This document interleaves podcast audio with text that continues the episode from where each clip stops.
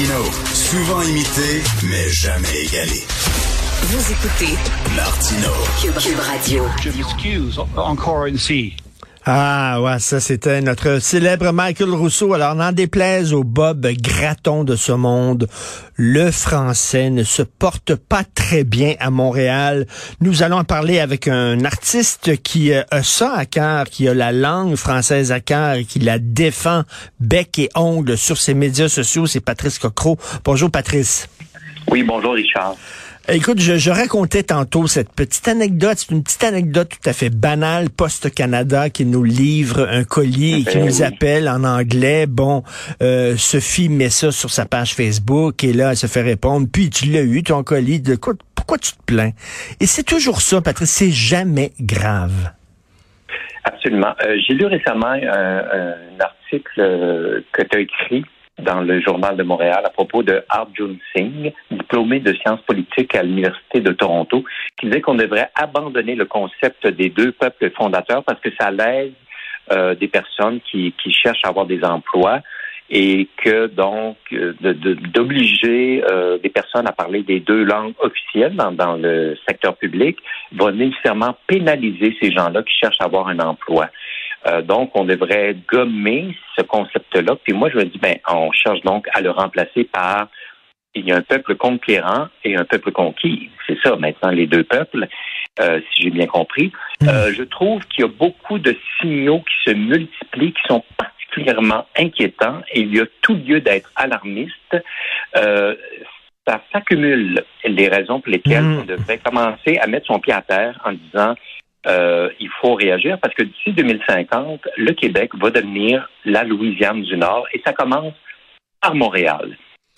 Pour Tout- preuve, euh, pour des gens qui s'intéressent à l'histoire, la Belgique, Bruxelles en particulier, était autrefois une ville flamande, de langue Mm. flamande.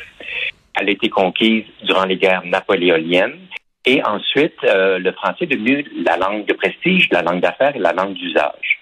Aujourd'hui, 95% des gens parlent français à Bruxelles. 5% parlent le flamand. Elle a été Hmm. évincée, euh, la langue flamande.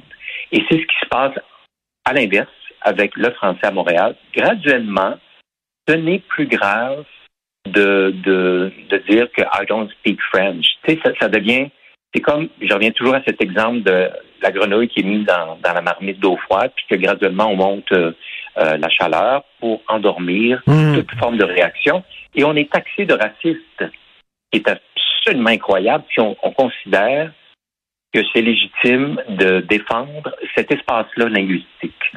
Et ce que je ne comprends pas, Patrice, et tu as tout à fait raison de dire et de le rappeler qu'on est taxé de racisme chaque fois qu'on veut défendre notre langue, c'est qu'en plus, on est taxé de racisme, cher Patrice, par des gens qui, qui se targuent de défendre les minorités.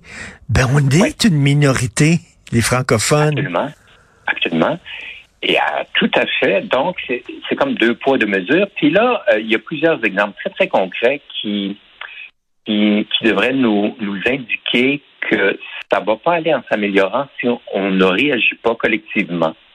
Par exemple, la part du français parlé au Canada et au Québec, même si dans les faits, numériquement, il y a plus de gens que jamais qui parlent français au Canada, mais en proportion, ça diminue. Euh, le poids relatif des circonscriptions électorales fédérales du Québec au sein du Canada pourrait être réévalué à la baisse à cause justement des données démographiques. Il y en est déjà question. Euh, on conteste la loi 96 qui va s'appliquer bientôt, qui Mm. vise à renforcer la loi 101. Et même la clause dérogatoire du Québec pourrait être contestée.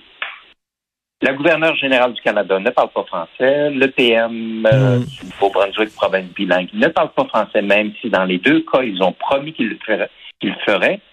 Je n'y crois absolument pas. Euh, tout se passe en anglais au, au Canadien de Montréal, d'après moi, là, au club de hockey. Mm. J'ai pas l'impression que c'est c'est bilingue. Il y a eu le cas Michael Rousseau Air Canada, le cas du CN où aucun euh, aucune personne qui siège au conseil d'administration des francophones. Encore là, des belles promesses. Et Patrice, je te rappellerai aussi que le ministre fédéral de l'immigration est un unilingue anglophone. Tu es le ministre de l'immigration, c'est toi qui représente l'accueil du Canada. Vous venez au Canada, voici comment est le Canada. Et donc, mais t'imagines l'image qu'on envoie que notre ministre de l'immigration ne parle pas français. Non, non, c'est absolument incroyable. Euh, J'ai vu récemment sur Facebook, tu sais, j'envoie un peu tout ça en rafale, mais je pense que c'est des informations qui confirment une tendance lourde. Une amie actrice sur Facebook est allée dans une clinique médicale pour euh, des raisons personnelles, évidemment, euh, dans l'ouest de l'île. Bon, tu vas me dire c'est l'ouest de l'île, euh, mais elle s'est fait, elle a posé la question à la réception, bon, je sais pas, je viens pour telle raison. Elle s'est fait répondre brutalement English. Hmm. Et elle s'est pliée à ça. J'ai dit, j'ai plié à ça? Euh, Mais- Non. Pour- mais pourquoi? Pour- pour- c'est quoi ce réflexe de plier euh, les chaînes? J'ai vu, j'ai vu hier euh, une vidéo qui circule. C'est Serge Deloncourt qui a pété une coche OK. à, à l'émission euh, Bonsoir, bonsoir. Il est allé chez Tim Horton, face au TNM, qui est le plus grand théâtre francophone d'Amérique, et il a commandé quelque chose, et on lui a répondu We don't speak French.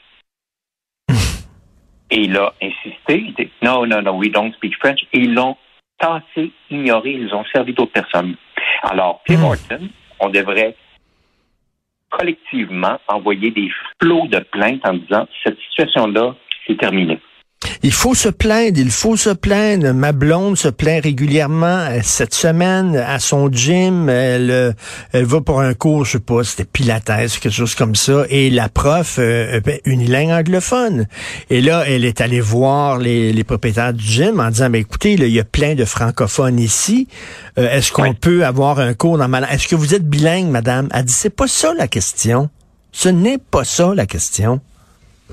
Comment? Ce n'est pas ça la question. Ben non, mais elle, dit, elle a dit, ben vous êtes bilingue, euh, madame, euh, Sophie, vous êtes bilingue, donc vous pouvez comprendre lorsqu'elle parle en anglais. C'est quoi le problème? Elle dit, ben oui, mais j'ai pas... euh, le- le- le- la question, c'est pas que moi- je, je oui, je comprends l'anglais, mais je veux être servi dans ma langue et avoir un prof qui parle ma langue chez nous. Mais, mais c'est une question de base de respect.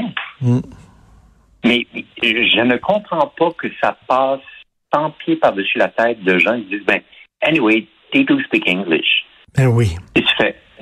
Mais, mais quelle, quelle arrogance. Mais, mais, mais, mais, mais Patrice, euh, tu fais partie euh, des artistes qui défendent, qui défendent la langue française. Il y a des gens comme Pierre Huet aussi sur sa page Facebook régulièrement. Mais il fut un temps, Patrice, où il me semble que ce sujet-là touchait davantage les, les artistes. On- les artistes se mobilisaient pour la défense du français. Et là, euh, on, on, a l'impression qu'ils baissent les bras. Mais Et ça m'attriste.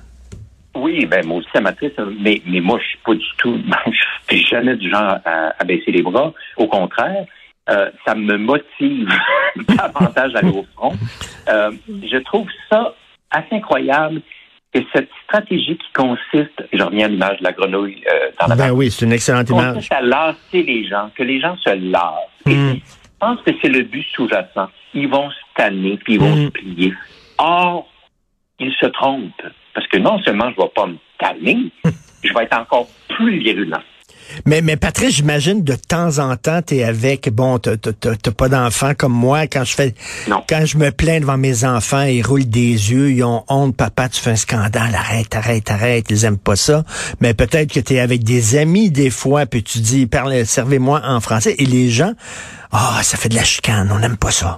Pourquoi t'es Ben oui, mais au Québec, on a toujours eu de la misère avec la, la confrontation. En tout cas, le, Oui. le- ben, pas le conflit pour le conflit. C'est- pas ça l'idée pour moi. C'est simplement la clarté. Puis qu'est-ce qui se passe?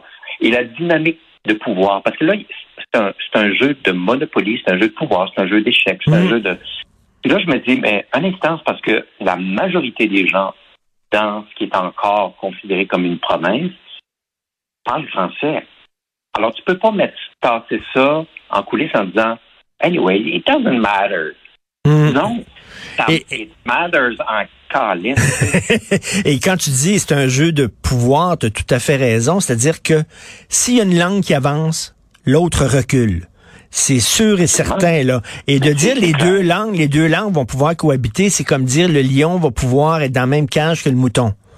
Oui. C'est pas vrai. J'invite les gens, tu sais, on s'en est parlé précédemment, euh, précédemment euh, Richard, dans une autre chronique sur la, la place du français qui est en expansion dans le monde. Pour preuve, j'invite les gens en 2022, en date euh, d'aujourd'hui, d'aller voir le, ça s'appelle le euh, Power Passport Index. OK. C'est un, c'est un, un indicateur de la force des passeports à travers le monde. Hmm. Et ça, c'est réévalué à chaque année. Allez voir ça et vous allez voir que, outre les anciens pays ou les pays francophones d'Afrique, la France, la Suisse, le Canada, allez voir juste sur le passeport quand c'est écrit uniquement en anglais, en anglais en français, en anglais en français en espagnol, en espagnol. Ça va vous donner une idée de la place du français dans le monde. Un pays comme l'Islande, sur son passeport, c'est indiqué en français également. Hmm. L'Afrique du et c'est pas du tout un pays francophone. L'Afrique du Sud, c'est écrit en français également, en anglais. L'Afrique du Sud. Fait que là, on Hmm, parle pas de hmm. Tim Hortons à Montréal qui est pas foutu de parler français. Donc, et je le répète, le français est une langue internationale. Oui, et, nous n'avons pas à nous sentir mal de défendre notre langue. Ce n'est pas être agressif, ça, absolument pas. C'est juste relever l'échine. Et euh, je, je te félicite de le faire régulièrement sur tes médias sociaux. Et en terminant, c'est toujours un plaisir de te parler. En terminant, j'ai hâte de te voir au mois de juin sur les planches en train de jouer. Oscar Bellemare, en train de jouer Oscar Bellemare dans la pièce de théâtre inspirée de Symphorien. Ça va être Oui. drôle, ça. Oscar Bellemare et la belle-mère. Et la belle-mère, c'est vrai, tu fais deux rôles. Alors, euh, donc, Oui, c'est un texte de Louis Saillat et de Pierre Huet qui euh, font Exact. revivre Symphorien. Merci, Oui. à la semaine prochaine et bon week-end, Jean-Patrice Bay. Merci, Richard. Salut.